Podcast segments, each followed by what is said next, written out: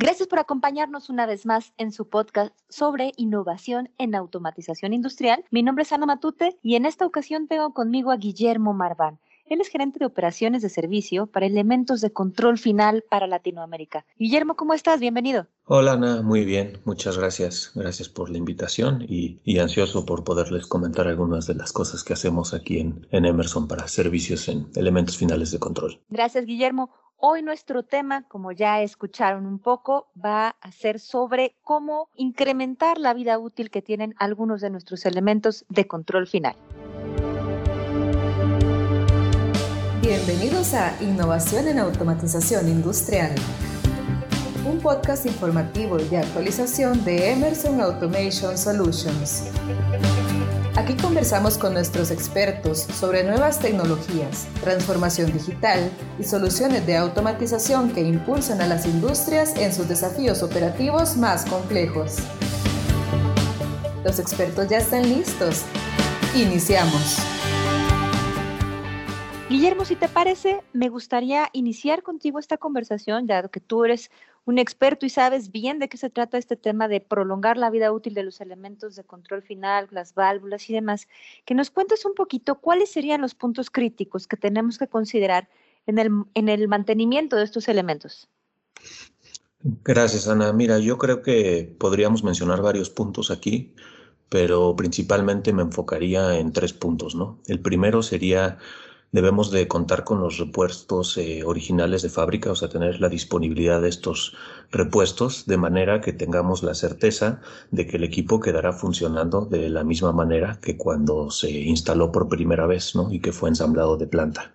Eh, como segundo punto te mencionaría que se debe de contar con personal capacitado, de manera que el mantenimiento se pueda hacer en el menor tiempo posible y de acuerdo con nuestros estándares de seguridad y calidad. Y finalmente, un punto crítico, ya que estos equipos muchas veces no es tan sencillo poderlos sacar de operación, sería aprovechar esos eh, paros de planta que, que, se tienen para que se pueda dar mantenimiento a estos equipos sin tener una afectación mayor en el, en el proceso. Gracias, Guillermo. Tienes toda la razón dices que de pronto hace, pues las compañías hacen inversiones fuertes en las partes de elementos de control final, en su especificación, decidimos bien la tecnología que queremos, pero no siempre somos conscientes de cómo, cómo incrementar esa vida útil de estos elementos, ¿no? Y, lo que mencionas me hace total sentido, planificar sobre todo, ¿no? Aprovechar esos paros de planta, obviamente, pues contar con partes originales y aprovechar personal capacitado para hacer el servicio, ¿no? No puede darle servicio a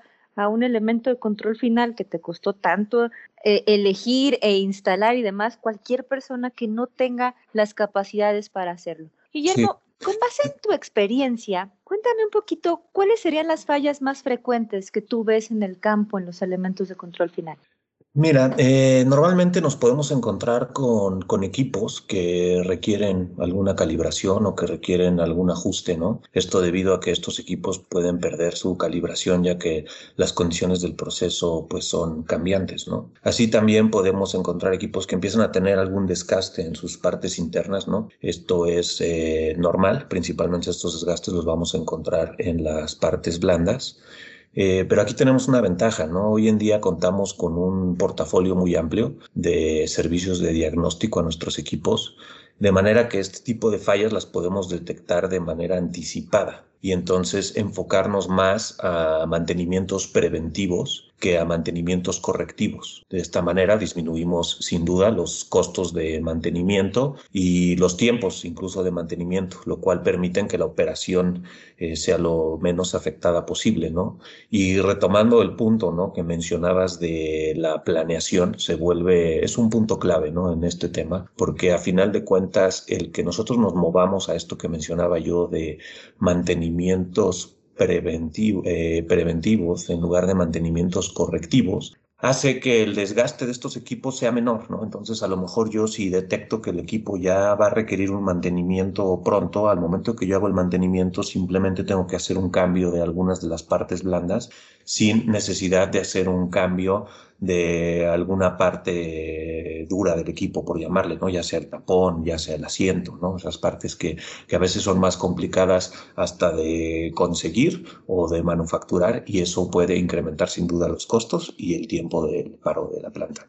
Guillermo, ¿y hay alguna periodicidad recomendada para el mantenimiento de estos elementos? Es difícil eh, intentar generalizarlo, ¿no? Digo, podríamos hablar que en general estos equipos la recomendación sería hacerle el mantenimiento una vez al año, pero sin duda se debe de tomar en cuenta pues cuál es el tipo de equipo, en qué proceso se encuentra y de a, partir de esto poder hacer una determinación más específica de qué tan frecuente debemos hacer este mantenimiento, ¿no? A final de cuentas se puede encontrar en un proceso muy crítico que genera mayor desgaste dentro del equipo y eso haría que en lugar de tener que hacer un mantenimiento una vez al año, tuviéramos que hacerle un mantenimiento a una válvula incluso una vez cada dos meses o una vez al mes, ¿no?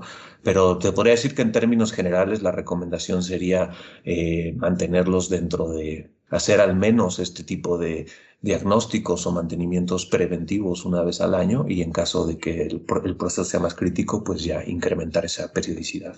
Gracias, Guillermo. Además, qué importante es esta planeación y, como dices, tomar en cuenta el tipo de proceso en el que lo tienes, porque de pronto, dependiendo del proceso y del mantenimiento que se tenga de esas válvulas, pueden durar muchísimos años instaladas. Yo he visto válvulas que realmente tienen muchísimos años operando en las plantas y con las condiciones adecuadas pueden seguir funcionando. Memo, en, en ese sentido, tú que eres el especialista en, la región de Latinoamérica en el mantenimiento de los elementos de control final. ¿Cuál es la propuesta que tiene Emerson para dar soporte a los clientes en la región en estas necesidades de mantenimiento?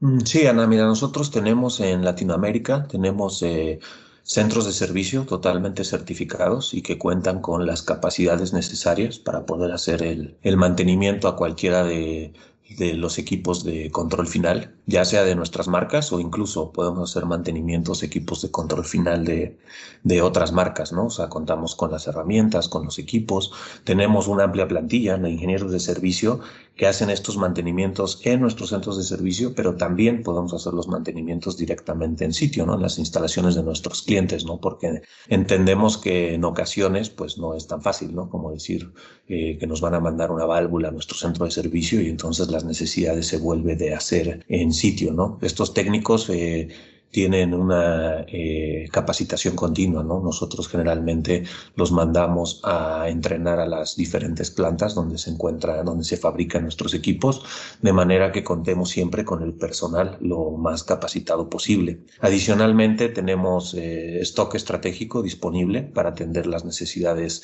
de repuestos críticos que nos enfrentamos más frecuentemente. Y tenemos también la capacidad de fabricar algunas partes directamente en nuestros centros de servicio a través de un programa que llamamos Quick Ship donde las partes que normalmente tardarían en llegar eh, de planta, no sé, por decirte unas 16 semanas, las podemos tener disponibles en dos o tres semanas, ¿no? Esto ya que tenemos la autorización por parte de planta de poder fabricar estas piezas eh, localmente para atender estas emergencias de, de servicio.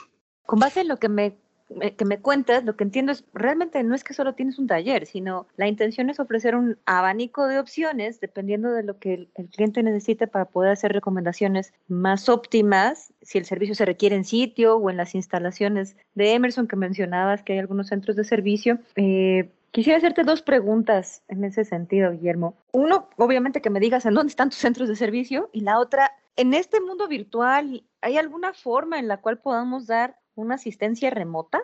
Eh, mira, nuestros centros de servicio, Ana, se tenemos tres centros de servicio en Latinoamérica. Dos se encuentran en México, uno en Toluca, en el Estado de México, y el otro en Tampico, Tamaulipas. Y tenemos el tercer centro de servicio en Brasil, en la ciudad de Sorocaba. ¿no? Adicionalmente de estos centros de servicio, también contamos con ingenieros de servicio en Perú y ingenieros de servicio en Argentina, que son directamente de, de nosotros, de Emerson tenemos dos centros de servicio móvil. Tenemos un centro de servicio móvil en México, que lo tenemos, digamos que basado en Toluca, pero es para atender cualquier necesidad en sitio.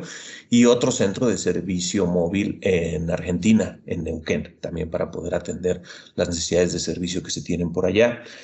Eh, adicionalmente de las capacidades propias que te menciono, tenemos una red de proveedores de servicio autorizados, que esto nos permite tener presencia en otros países, como sería el caso de Colombia, de Chile y de Trinidad y Tobago. Y referente a lo que me preguntabas acerca de nuestras herramientas digitales, sin duda, hoy en día, además de los servicios que tenemos en campo tradicional, tenemos estas opciones que mencionas de asistencia de forma remota, ¿no? Eh, esto sobre todo funciona para cuando tenemos limitaciones de acceso a sitio o cuando tenemos que dar una respuesta un poco más rápida y podemos disminuir esos tiempos de traslado. ¿no? Para esto nos apoyamos con herramientas digitales eh, muy avanzadas y en conjunto con una plataforma con realidad aumentada, de tal manera que podemos solucionar un problema en campo este, disminuyendo estos tiempos de respuesta y los costos eh, pudiendo hacer de lado la transportación a sitio de nuestro personal.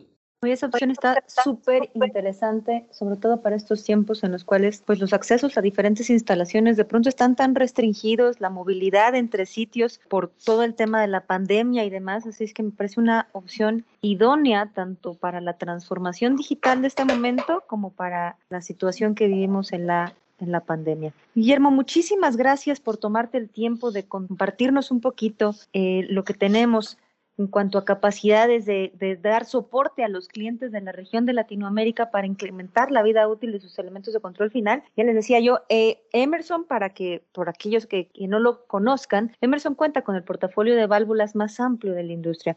Así que tenemos válvulas básicamente para cualquier tipo de aplicación y sabemos que los elementos de control final son una inversión fuerte. La decisión de qué tipo de válvula utilizar no, no es una decisión a la ligera y ya una vez que se ha hecho una inversión en esos elementos, pues claramente hay que darles la atención pertinente y dejarlo en manos de expertos, como es el caso de Guillermo, para poder asesorarnos y ubicar la mejor opción dependiendo de la situación y las características que tengamos en el sitio. Guillermo, muchísimas gracias por acompañarnos en esta ocasión. Muchas gracias, Ana, por la oportunidad de poder compartir esto con todos. Gracias a ustedes por acompañarnos y los esperamos en otro episodio más de su podcast en innovación en automatización industrial.